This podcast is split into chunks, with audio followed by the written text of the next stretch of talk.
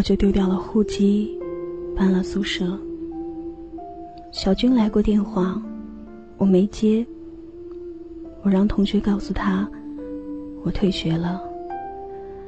小军没来武汉找我，我明白他是累了，他厌烦了我的任性，但又刻意让自己忘了他。我很想他，可是没有办法。他厌烦我了，而我何其自尊，我不会死皮赖脸的去找他，不会。二十天过去了，我严重失眠，嘴上起了长串的泡。我几乎没怎么吃饭，我开始怨恨他。那天早上，我终于起不来床，我躺在宿舍的床上，感觉快要死去。我挣扎起来，煮了一碗速食面，撕开包装袋，我就想吐。速食面的味道让我受不了。我端着饭盒去买饭，刚进大门，我又想吐。我折回来，到学校门外去买了一碗凉粉，放了很多很多的辣椒，蹲在路边，狼吞虎咽就吃完了。我回到宿舍，刚吃下去的东西就往上涌。我跑到卫生间。狠狠的将吃下去的东西全吐了出来。我直起身子，站在水龙头边想：我是不是患上厌食症了？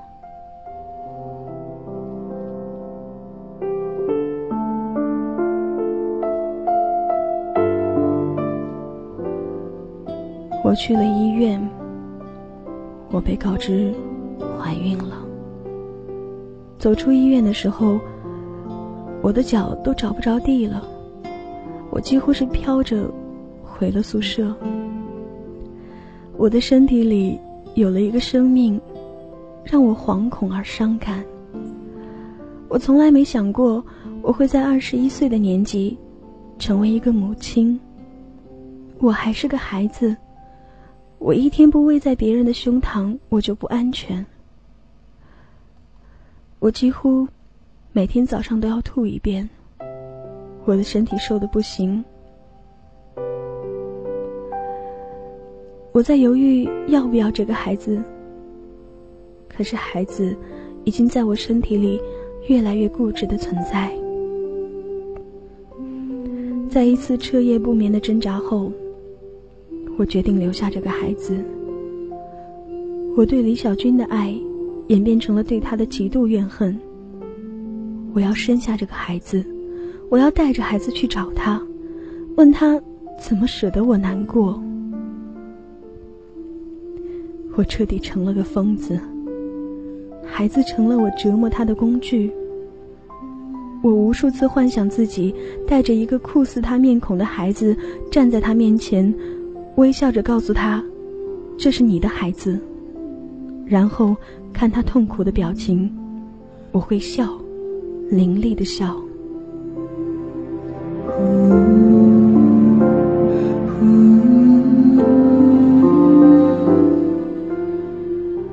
我从一九九九年十月起，成了一把出鞘的刀。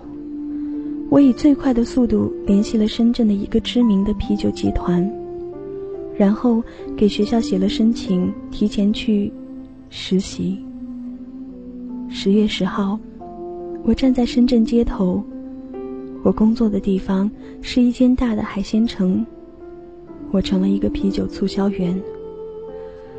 我穿宽大的衣服，我要在最短的时间内挣到一笔钱，然后在肚子挺起来前离开这里，找个安静的地方，等着分娩。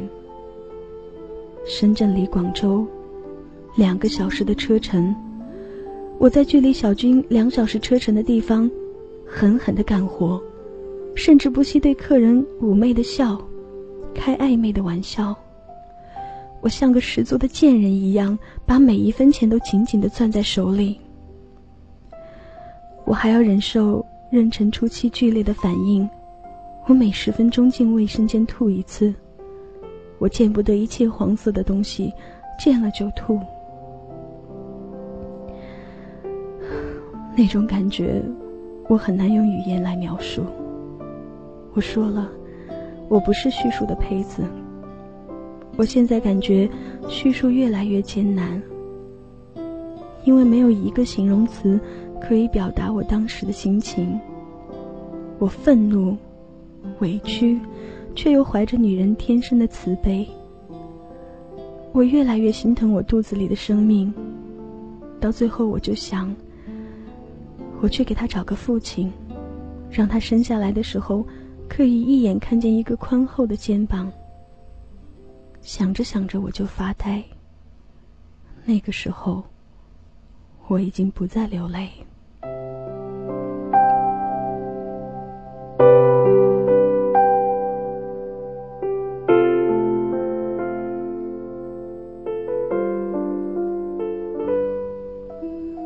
给我的孩子取了很多名字，比如沈克、沈天、沈昭。我像个真的年轻母亲一样，去书店里查询孕妇须知。我不再熬夜，我喝很多营养的汤，但我就是胖不起来。孩子转眼就四个月了，我的腹部居然仍然是平平的。公司上上下下仍然把我当做年轻劳力一样使唤。我一个人提着十二瓶啤酒来来回回，没有人知道我的腰都要直不起来了。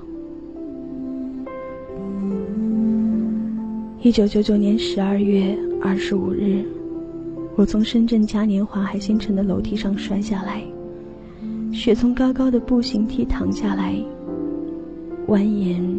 如我的青春，我的孩子没了。那个小小的生命，我的青春，在我身体肌肤上刻下的唯一烙印，那么轻轻一摔，就夭折了。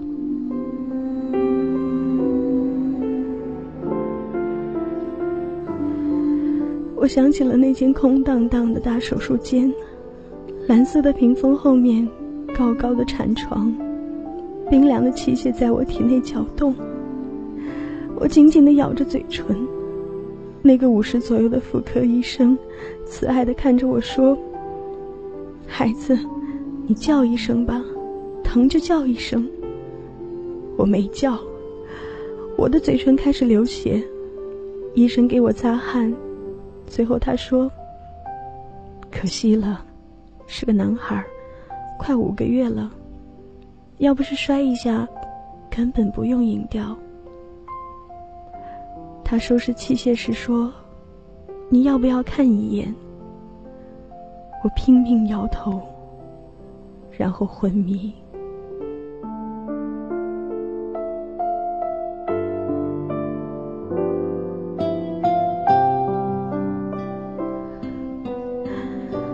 写到这里，我虚脱一样伏在岸上，浑身一点力气也没有。我对那个沈瑶的心疼越来越强烈。我甚至不认为那是五年前的我。我想将手臂伸到一九九九年的冬天，给沈瑶一个温暖的拥抱，让她在我怀里再睡一个甜美的觉。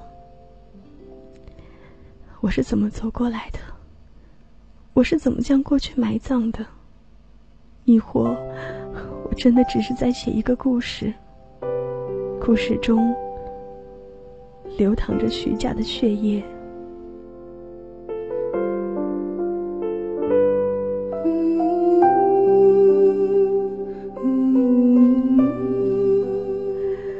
可我分明看见虚弱的沈瑶走出医院的大门。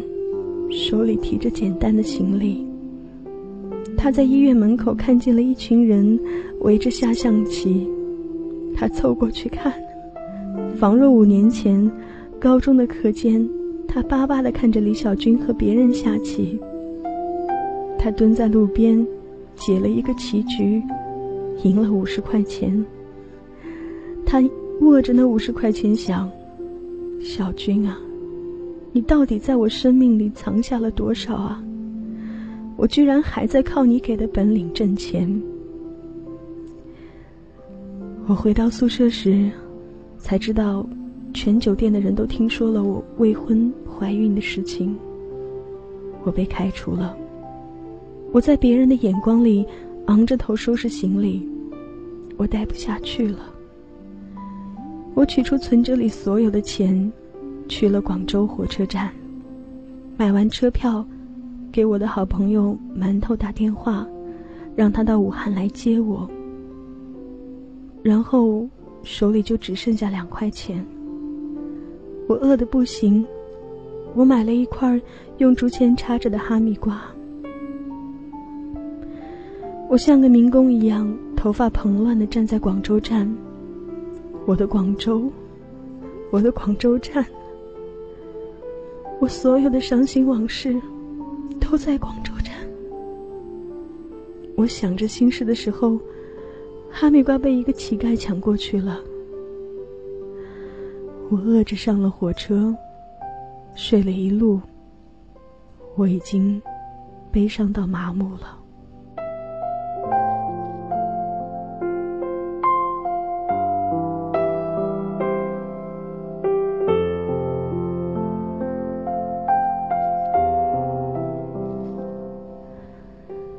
汉的时候。看到馒头的第一个动作，就是拉着他往面馆跑。馒头含着眼泪看着我，哗啦啦的吃完了两大碗拉面。他捏着我冻得通红的手揉搓。武汉已经是漫天飞雪，我穿着单薄的夹克，冻得脸上全是鸡皮疙瘩。馒头和我同学十年，我什么都不隐瞒他。她是我唯一的女友，但我在广州的一切，她都不知道，所有的人都不知道。我像个癌症病人一样，隐瞒了我最致命的伤。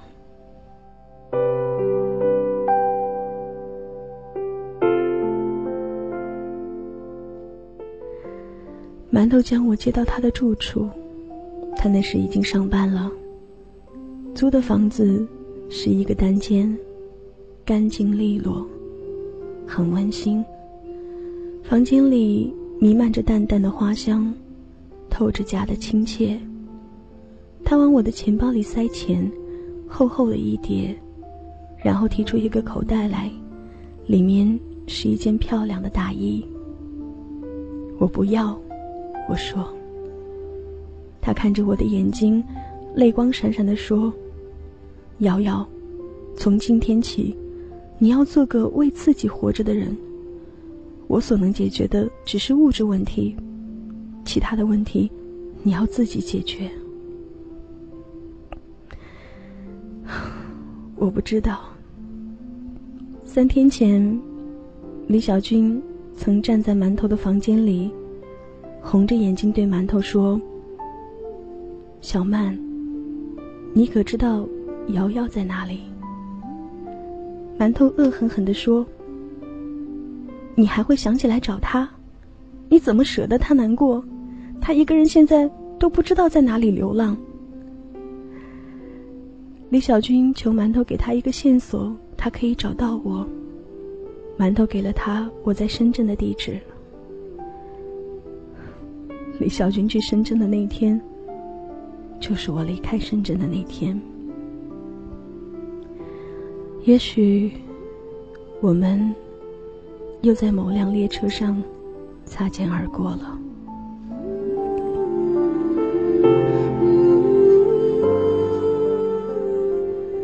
这次擦身，让李小军彻底将我放下，因为我的可爱的旧同事将我描述成了一个被人包养又被人抛弃的怨妇。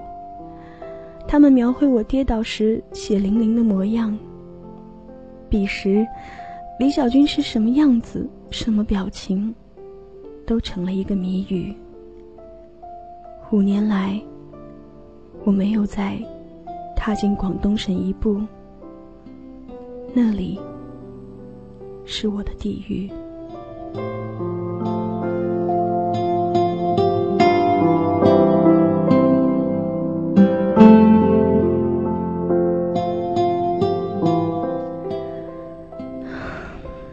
在讲述这个故事的时候，我忽略掉很多人，他们在我生命中一掠而过。比如，在深圳酒店里，有个男孩偷偷的给我塞过纸条，将玫瑰插在我的宿舍窗棂上。我不是没看见过，没感动过，可我狠狠的伤害他。我站在路灯下问他：“你一个服务生？”拿什么来爱我？黑夜里，他面面色赤红，大口吐气，然后转身离去。后来，我们曾无数次在酒店里擦肩而过，他的眼神里都是愤怒和不屑。后来，他离开了酒店。再后来，听说他开了公司。再再后来，听说他已经在深圳小有名气。我常常想起他，他是个好男孩，应该找一个洁白无瑕的女子。另外一个男孩是江门人，他的家与香港一水之隔，遥遥相望。我们在飞武汉的飞机上认识。是的，就是我从广州回武汉的那次。他将在武汉公干一个月。他坐在我的旁边，我红着眼眶坐在座位上发呆。他不时的跟我搭话。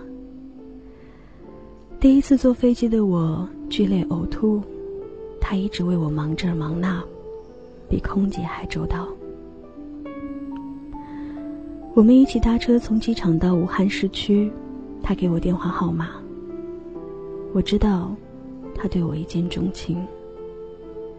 他来我的学校找我，请我吃饭，我都懒懒的拒绝。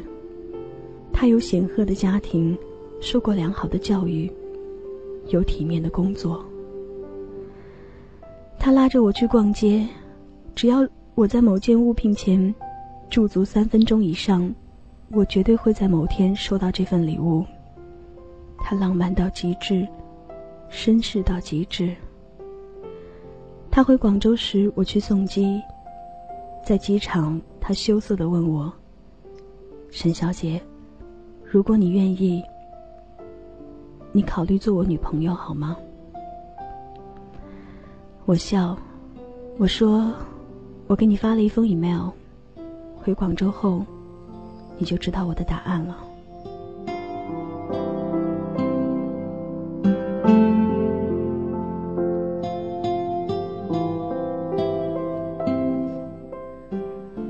我在邮件里告诉他一切。他飞回武汉找我时，我已经去了深圳。他辗转找到我深圳的地址时，我已经离开深圳。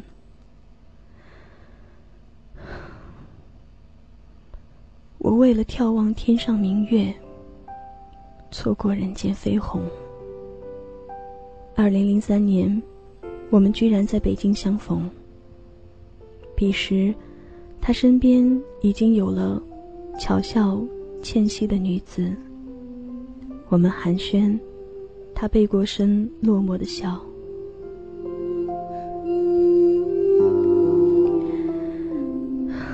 让我喘一口气。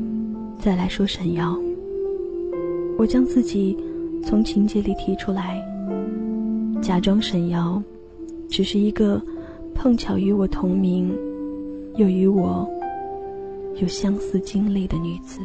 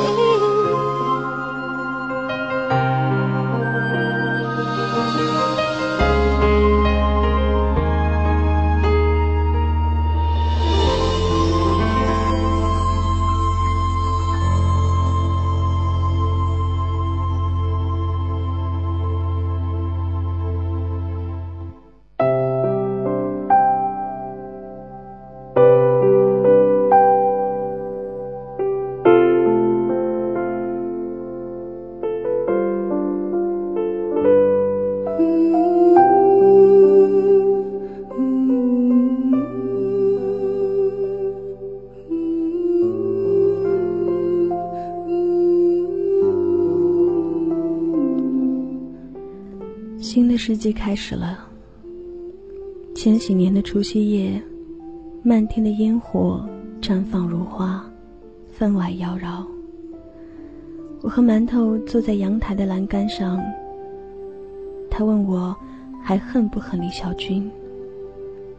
我沉默。我想起我的夭折的孩子，我想起我看过的白眼，我咬着牙齿说。恨。”馒头不再言语。正是我这一个“恨”字，又一次让我和李小军擦肩而过。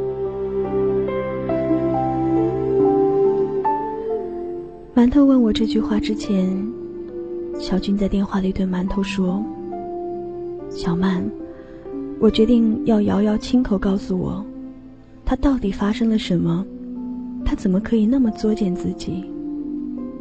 馒头冲着电话大吼：“李小军，我还想问问，你对瑶瑶做了什么呢？”馒头搂着我，轻轻的拍打我的肩膀说。瑶瑶，忘了小军，重新开始。青春本来就苦。我在馒头的怀里睡去，梦里看见小军站在一条大河的对岸。我在这边声嘶力竭的叫他，他没有回应。这个梦，我整整做了三年，做到疲倦。馒头在那晚给小军打过一个电话，他平静的告诉小军：“沈瑶恨你，请不要再来打搅他平静的生活。”而这些，我都不知道。我们擦身而过，这是第几次了？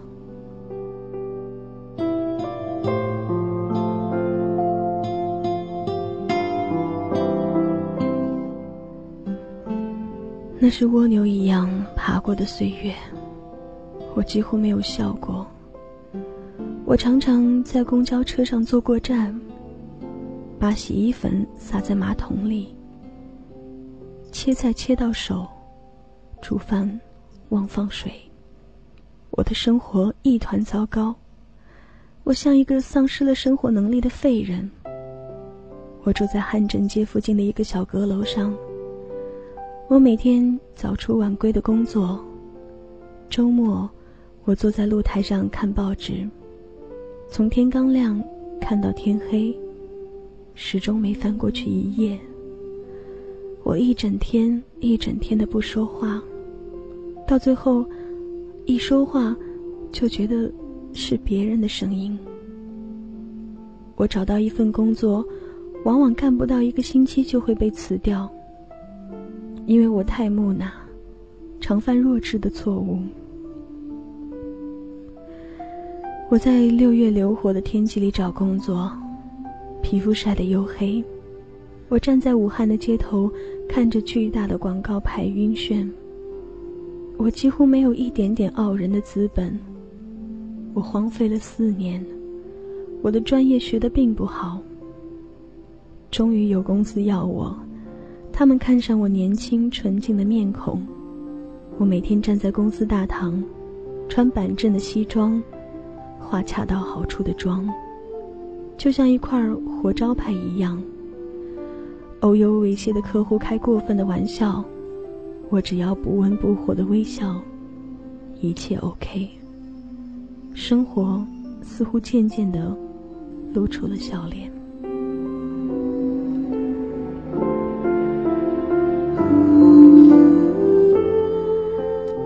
两千年，我过得稀里糊涂，没有小军的任何消息传来。两千年，我的轨迹是单位到宿舍，从不越雷池。两千年很重要，因为在我仿佛要走出阴霾的时候，小军，李小军出现了。一个看似血液凝固的伤口，又被扎了一刀。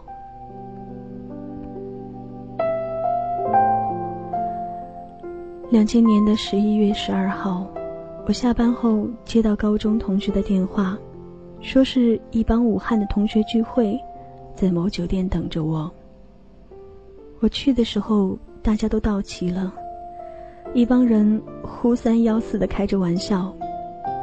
我在角落里静静的笑。席间，有人接了个电话，捂着电话问大家：“哎，同学们，你们猜猜谁来了？”同学们你一嘴我一嘴的猜。接电话的那个同学神秘的说：“现任摩托罗拉优秀员工李小军杀回武汉了。”话音未落，包间门已经被推开了。我朝思暮想的爱人，就那么不由分说的站在我的眼前。我的头，轰一下，就炸开了。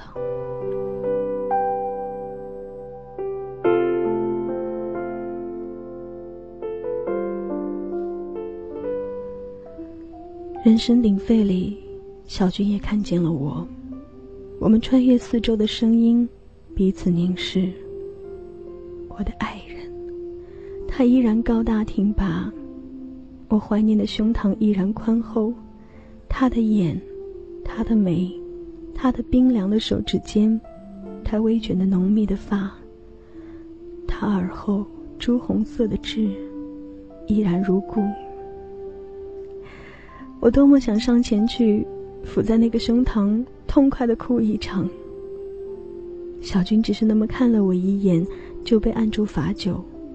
他一杯接一杯的喝着辛辣的白酒，喝到脖子通红。我就那么僵僵的看着他，隔着一个圆桌的距离。我看着他，给我生命刻下不可磨灭痕迹的小军，他没有再看我。没有和我说一句话。饭后，我们换到另外一个同学家里活动，我被强行拉过去，小军在另外一辆车里。我的同学们刻意不让我们在一个车里，他们知道我和李小军尴尬的往事，他们以为我和李小军已经云开雾散，有谁知道？我肝肠寸断。八个人，两桌牌，一桌扑克，一桌麻将。李小军和我一桌，他在我对面坐下。一夜无话。我输掉三百，他输掉四百，居然无话。直到天白，他走的时候终于说了一句话：“沈瑶。”请把我外套递过来。这一句话说的轻轻巧巧。我们在一起时，他常指挥我：“沈瑶，把我外套给我拿来。”“沈瑶，把我皮鞋拿进来。”“沈瑶，把我领带给我拿过来。”一瞬间，我仍有幻觉。仿佛我们还是相亲相爱，仿佛我还可以随时到他怀里撒娇，仿佛我还可以吊在他脖子上荡秋千，仿佛，只是仿佛。他今天说的话前面多了个“请”字，这一个字，将我们所有的轰轰烈烈的过去撇得干干净净。我的小军，已经彻底将我这一页翻过去。他不再是在原地等我的那个人。虽然我为他蹉跎了整个青葱岁月。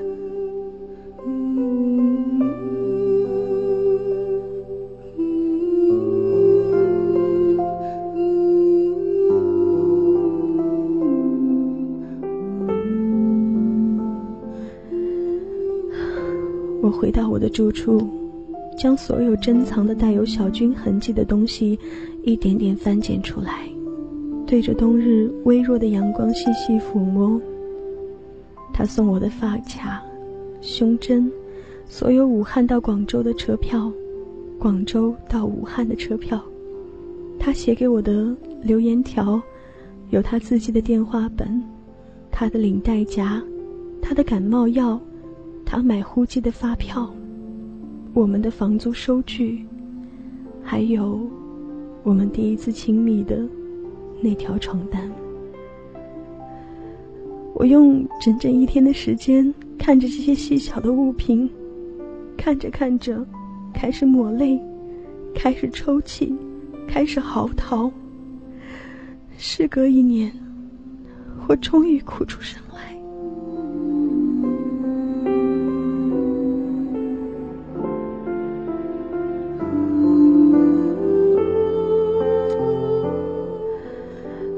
我想念小军。我以为他也想念我，我因为思念而痛苦，我以为他痛苦更甚，我以为我们还会在一起，他还会像往常一样过来搂着我，亲吻我的眼睫毛，他的嘴唇薄凉，眼睛明亮，我以为他会说：“瑶瑶，我爱你，我还爱你。”我以为我可以再扑进他的怀抱。任性的在他的肩膀咬出牙印，我想在他怀里睡去，做个做个梦。有春暖花开，有四季交替，有海浪拍湿的岸，一切都过去了。他可以客气的对我说情了，他不看我为他憔悴的脸。我在一年之间瘦了十斤，我的手腕细得可以看见臂线的青色血管，他都不看。他离开我的时候，离开我的视线的时候，甚至没有回头。我在他的身后差点昏厥，他都不知道。有那么多那么多的细节，他都不知道。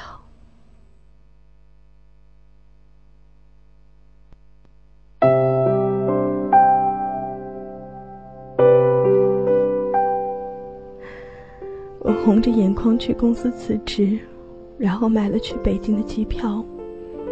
我想找个角落舔舐伤口，不是武汉，不是广州，不是深圳。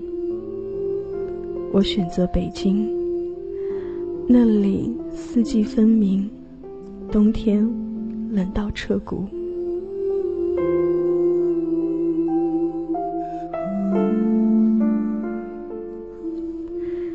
两千年十二月，首都机场，寒风凛冽。我提着一个小小的皮箱走入人流。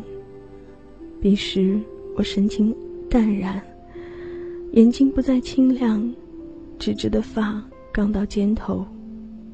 唯一不变的是唇色如樱。我坚持不用任何唇膏唇蜜。我为他保留六年如一日的忠贞。我在公主坟租下了一间房，刷成嫩嫩的粉，在屋子里燃淡淡的达摩香，在窗台上摆绿绿的多叶植物，养两条戏水的鱼在餐桌上的鱼缸里。我每日在国贸和公主坟间来来回回，习惯了在地铁里吊着扶手睡觉，习惯了穿僵硬的职业装，习惯了。没有小军的生活，我仿佛离小军越来越远。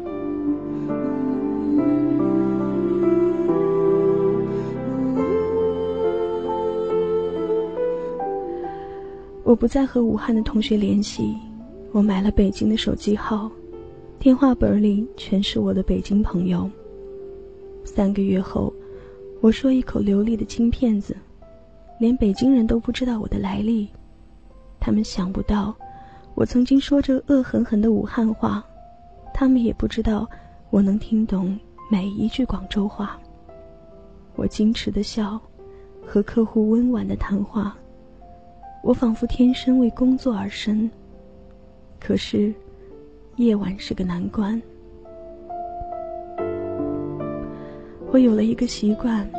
就是晚上在露台哭一场，我痛快的哭，然后擦干眼泪，进房间去，钻进被窝，抽泣着睡去。我像个婴儿一样依赖着一天一次的宣泄。我偶尔会在半夜醒来，我做噩梦，醒来浑身发抖。我抱着手臂站在露台，北京夜晚凉如水，我的裸露的肌肤被刺得生疼。我经常那么一站就是半个晚上。一觉醒来，我会飞快起床，赶到地铁站去开始一天的工作。没有人知道，我隐秘的夜晚。是如此不堪。没有他的日子，我只有孤单。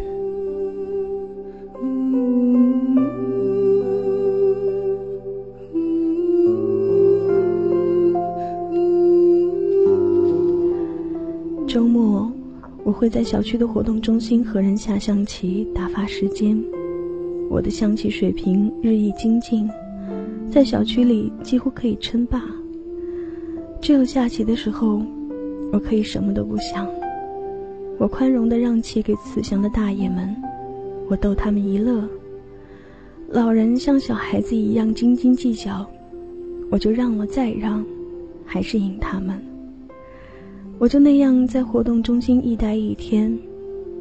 如果有阳光，我会推着腿脚不便的老人散步，听他们讲老北京的趣事儿。他们对我的疼爱也超过我的想象。有一段日子，晾在小区的衣服屡屡被盗，可是我的衣服从未丢过。只要我洗了衣服，他们就在晾衣绳的附近聊天，直到衣服干了，他们给我取下来。每次我从公司回来，看见门把手上挂着的散发阳光味道的衣服，就忍不住的鼻子发酸。你付出爱，一定会收获更多的爱。可我为李小军付出了那么多的爱，收获的却是切肤的痛楚。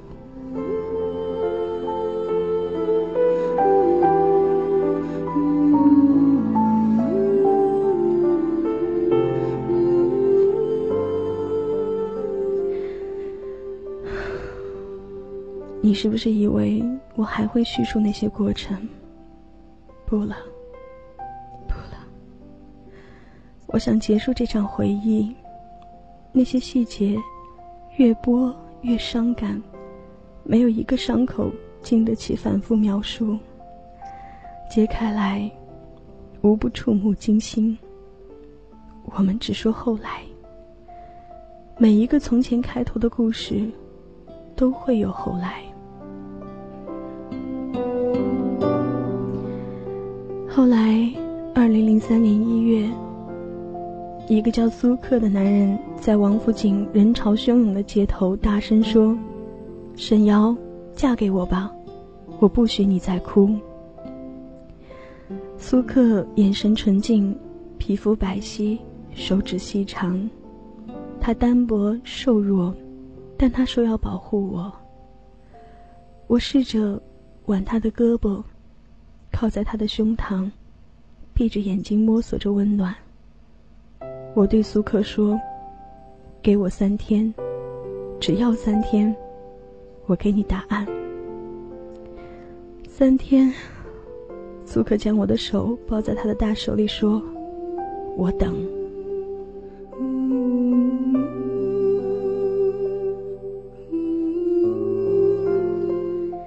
三天。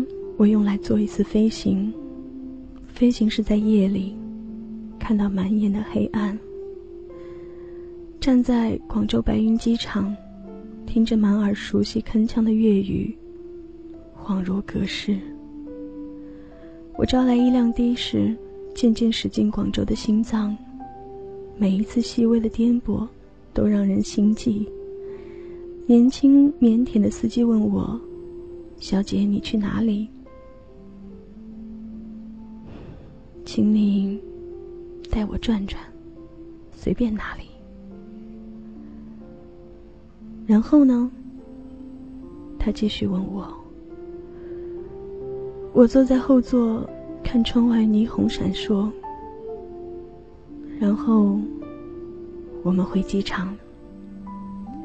司机从后视镜惊愕的看着我，我笑着解释：“我只是忘了广州的味道，飞来闻一闻。”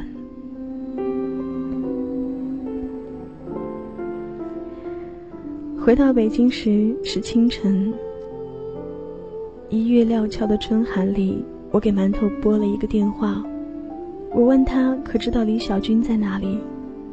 馒头沉默，然后一字一顿的告诉我，李小军的婚期定在五月一日。挂掉电话，坐在路边发呆，然后艰难地拦车。出租车在三环路上艰难前进。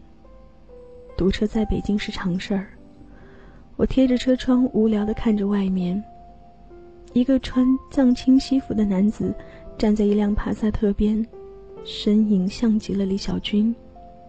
我着魔一样跳下车，刚下车，就见那男子进了车，然后车子慢慢动起来，我飞快地跑过去。车流开始移动，越来越快。我被彻底的扔在了三环上，车辆从我身边一辆辆的掠过，我被一次次的扔在后面。我仿佛看见时光从我身边刷刷而过，我站在车流里，泪流满面。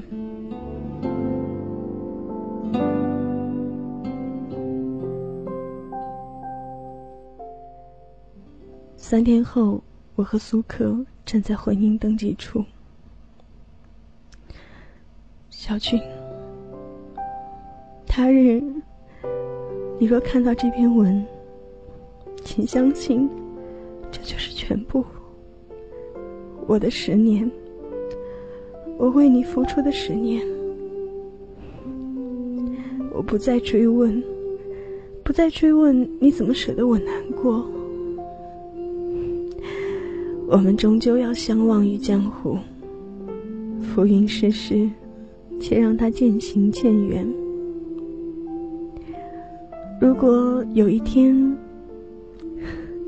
我们如果可以再相遇，请不要叫住我，因为我答应苏克，陪他走完这一辈子。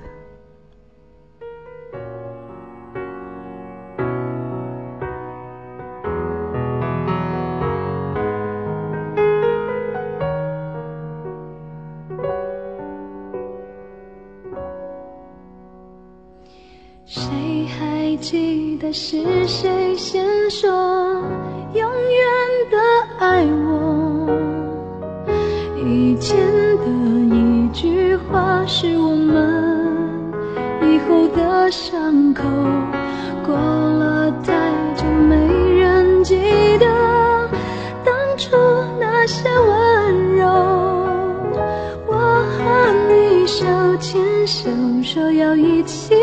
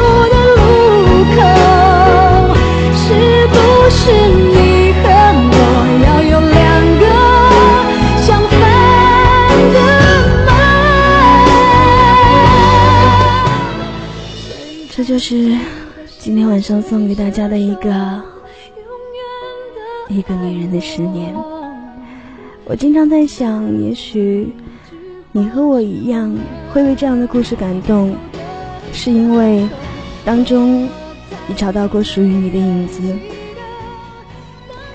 也许一年、两年、三年、五载，或者是七年、八年，或者你也曾经付出过这样的一段感情，哪怕最后没有结果。